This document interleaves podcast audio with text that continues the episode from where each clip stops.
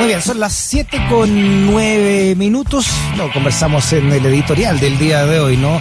Cómo avanza el proyecto que busca anular entonces la ley Longueira por 13 votos a favor y 4 en contra y una abstención. Las Comisiones Unidas de Constitución y Pesca de la Cámara Baja aprobaron en particular el proyecto de ley que anula la ley de pesca conocida como la ley Longueira. Esta iniciativa entonces una vez aprobada en las comisiones conjuntas, tiene que ser revisada ahora por la sala de la Cámara de Diputados y Diputadas, pero ya el gobierno anunció reserva de constitucionalidad, ¿no? Para seguir defendiendo esta ley de pesca o ley longueira. Vamos a hablar de este tema con alguien que estuvo ahí en estas comisiones, que es el diputado de RD, Jorge Brito, nada menos que presidiendo ¿no? la Comisión de Pesca, Acuicultura y también Intereses Marítimos de la Cámara Baja. Diputado Brito, ¿cómo está? Bienvenido a Razones Editoriales. Hola Freddy, muchas gracias por el contacto. Saludos desde acá, desde el Congreso de Valparaíso. Contento al mismo tiempo que también ya, no sé, no deja de sorprender la porfía del gobierno eh, acusando de inconstitucionalidad todo lo que no le gusta, pero la verdad es que estamos contentos por el paso que dimos el día de hoy. Sí, para hacer un, un, un, raconto de todo esto, diputado Brito, ¿por qué esta ley es una ley corrupta y ustedes eh, buscan anularla en el Parlamento? Mira, Frey, así como la verdad es que yo en esto me involucré desde el año 2012 cuando era presidente de la Federación Estudiante acá en la Santa María, conocimos a los pescadores que están ahí al lado de la caleta Portales protestando en contra de la tramitación de la ley. Y desde ahí le seguimos la, la historia a esto y ya en el Congreso entramos a trabajar y la verdad es que lo primero que hicimos fue denunciar la cantidad de lobistas y operadores de las siete familias pesqueras que caminaban por el Congreso como Pedro por su casa.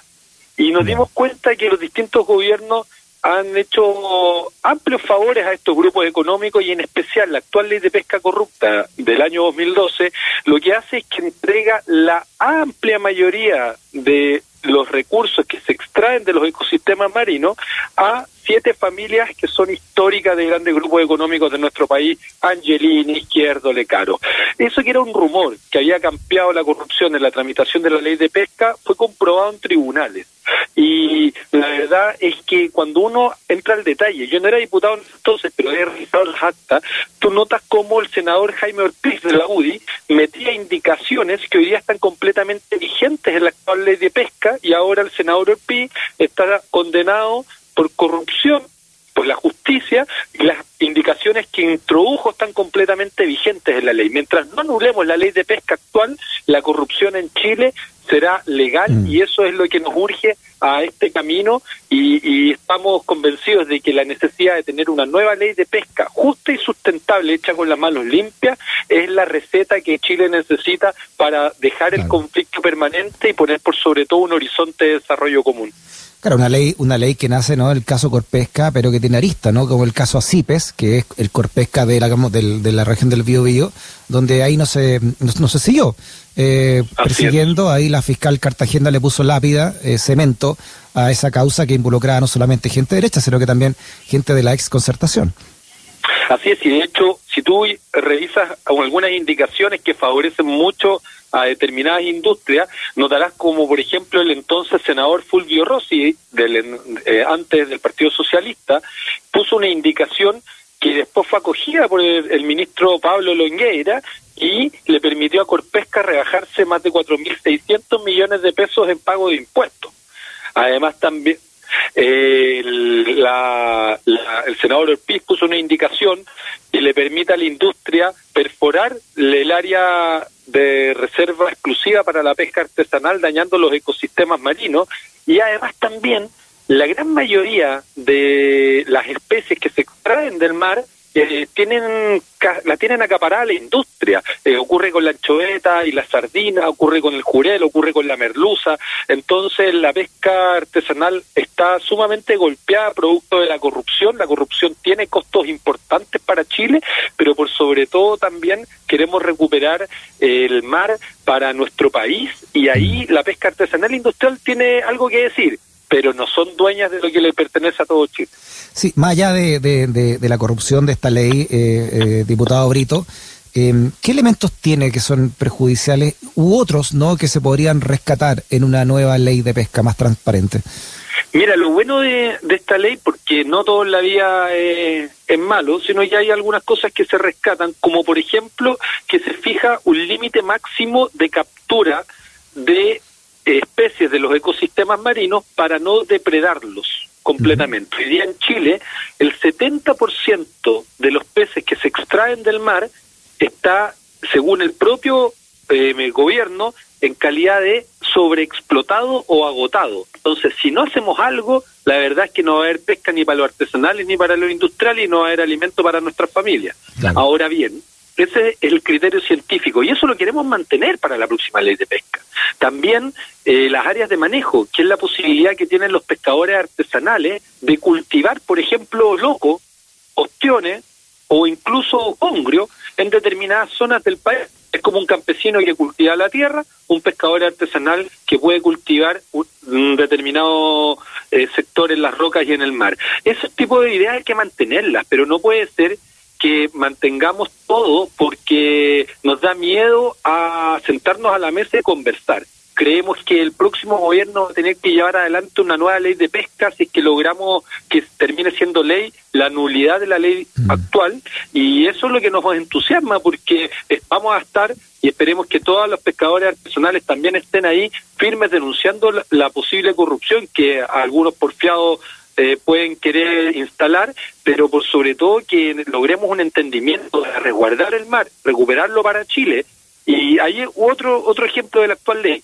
Se votó el primer artículo del proyecto de ley eh, de la actual ley, se cayó gracias al gobierno y sobre todo a la derecha, y quedó que los ecosistemas marinos y el mar no es propiedad del Estado de Chile, ni de su administración, son de nadie. Y hoy día las familias pesqueras, de las siete familias, dicen que si es que se modifica la actual ley de pesca, las tenemos que indemnizar porque se les otorgó derechos a perpetuidad la familia Angelini puede heredar a perpetuidad a sus hijos derechos de pesca y los pescadores artesanales, olvídate, no pueden ni siquiera pasarle su bote a su hijo para que lo navegue y salga a pescar cuando una vez ya están en avanzada edad. Entonces, esta, esta relación tan desigual y tan injusta, toda la burocracia para los artesanales y todas las mm. facilidades para los industriales es la que tiene que acabar y por eso es que valoramos el apoyo, porque la verdad cuando presentamos esta idea y la defendimos, nos trataron de que estábamos locos y después de haber dado harto trabajo con constitucionalistas, abogados, abogadas y también pescadores, nos, nos alegra que hayamos dado este paso y que pronto podamos votarlo en la sala. Sí, ¿y qué, otro, qué otros elementos de esta, de esta ley, eh, Jorge, cree usted que había que, cambiar, no que, están mal, que no deberan ser parte entonces de una legislación? Mira, eh, aquí cuando nosotros hablamos de una nueva ley, eh, hablamos de una nueva ley que tiene que responder por lo menos cuatro preguntas, que es, ¿qué se pesca? Porque no es lo mismo pescar merluza que pescar, no sé, raya o jibia. ¿Cuánto se pesca? Cómo se pesca, no es lo mismo el arrastre que el espinel, mm. y para qué se pesca, que no es lo mismo para alimentar a las familias trabajadoras de nuestro país que para hacer harina de pescado. Entonces, esas cuatro preguntas creemos que las debe responder una ley de pesca y esta no la responde, porque esta ley, por ejemplo, el artículo 47 indica que las primeras cinco millas de proximidad a la costa, la industria no, no va a poder pescar porque es ahí donde los ecosistemas son más frágiles y la industria es la que desarrolla el arrastre. Entonces, el senador Ortiz puso una indicación y en el segundo inciso del artículo 47 dice, salvo en el norte del país. ¿Y qué es lo que pasa en el norte? Que ahí está Corpesca. Entonces, y él, era, senador por el norte, por, por y mm. Claro, entonces ocurre que hasta Coquimbo la industria ha perforado hasta el borde de la primera milla justo donde hay peces dañando los ecosistemas porque la corrupción está legal aún y nosotros queremos combatirla, erradicarla de raíz. Y también con la firmeza que decimos combatir la corrupción, decimos generar un entendimiento, una política pesquera nacional de largo plazo que nos permita resguardar los ecosistemas marinos y avanzar hacia la soberanía alimentaria, porque es ridículo, Frey, que de Junaev compre tilapias y pangasius, que son peces que vienen de otra parte del mundo, incluso con metales pesados, y no le compremos a nuestros pescadores artesanales de todo Chile que te venden pescado sin plástico, fresco, sano, con alto valor proteico, para alimentar a las niñas, niños y niñas de nuestro país. Entonces ese cambio, con respondiendo a estas cuatro preguntas, creemos que debe dar una nueva ley de pesca, pero eso tiene que ser con participación y eso no es posible si no anulamos la ley actual. Sí, ¿no? Y lo caro que sale, ¿no? sale como comer carne de primer corte, ¿no? Comer pescado en Chile.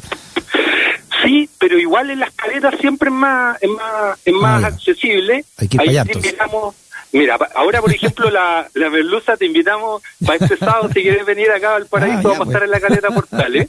A las 11 de la mañana invitado Freddy, pero también a futuro siempre por favor preferir la caleta. Usted cuando mm. compra en el supermercado un filete merluza le va a salir cinco mil, seis mil, siete mil pesos envuelto en plástico con una huella de carbono enorme porque ha mantenido por frío durante uno o dos meses. Cuando usted va a comprar la caleta, el pescado viene saliendo de la mar hace un par de horas. Mm. No va a necesitar plástico, va a reducir su huella de carbono y va a apoyar a las familias trabajadoras de la pesca artesanal.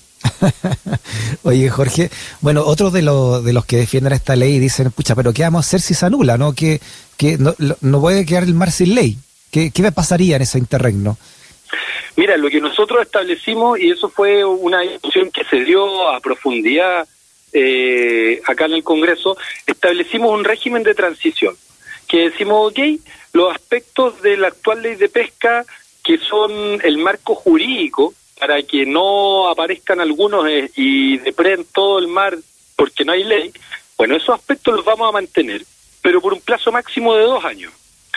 Porque a máximo en dos años el gobierno debe enviar una nueva ley de pesca. Mm. Y eso creemos que es ponerle una fecha de vencimiento a esta ley de pesca, que es a perpetuidad. Porque los otros caminos que teníamos era modificar la actual ley. Y cuando se planteó eso, la industria, y me a creer que sin arrugarse siquiera, vino al Congreso y dijo, ok, se modifica la ley, entonces nos tienen que indemnizar porque nosotros tenemos derechos a perpetuidad. Entonces, modificar la ley, derogar la ley, significa indemnizar a la familia de la industria pesquera. Anular la ley significa ponerle fecha de vencimiento y comprometer al gobierno para que en un plazo máximo de dos años tengamos una nueva ley de pesca hecha con las manos limpias.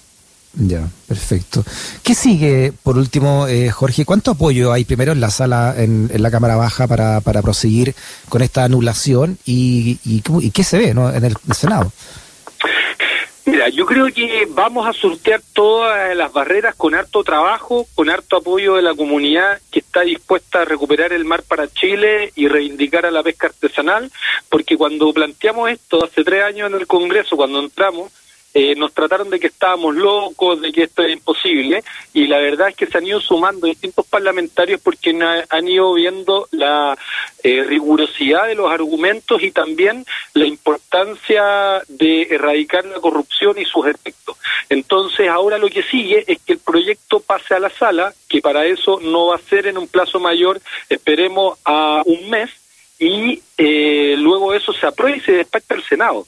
Y el Senado va a tener que, también hacer lo suyo. Nosotros ya hemos eh, enviado comunicaciones a la actual mesa del Senado para que se preparen porque ellos saben que vamos a mm. estar allá instando a que los senadores hagan la pega porque si ese Senado fue el que aprobó la actual ley de pesca corrupta, entonces están en el deber de anular los efectos que eh, está generado y recuperar el mar para Chile. Así que es un camino que me gustaría que fuera más inmediato, pero es el camino que llevan adelante todos los procesos legislativos. Lo importante es que después de cuatro años este proyecto de ley por fin está aprobado ya en general y en particular y solo falta la sala para despacharlo al Senado. Y harto que costó, ¿ah? porque el lobby sigue vigente ahí adentro, Jorge. ¿ah? Sí, pero nosotros estamos, créeme, bien parado porque creemos que el daño que le hace esa gente a nuestro país es, incalculable. Y la verdad es que yo hoy día, antes de venir a sesión a las 10 de la mañana acá al Congreso, fui más temprano y estuve en reunión con el Sindicato de Pescadores de la Caleta Portales y constato siempre, día a día, que los efectos de la, de la corrupción los paga la gente trabajadora y que hay que erradicar eh, erradicarla de raíz. Así que estamos comprometidos a fondo e invitados siempre a todos los que quieran profundizar respecto a esto a mantenerse activos para poder instar a que el Congreso haga ley la nulidad de la ley de pesca corrupta. Jorge Brito, diputado de Revolución Democrática. Jorge, abrazote grande, ¿a ¿ah? que esté muy bien. Muchas gracias, Freddy, y cordialmente invitado al puerto. Ahí te aviso.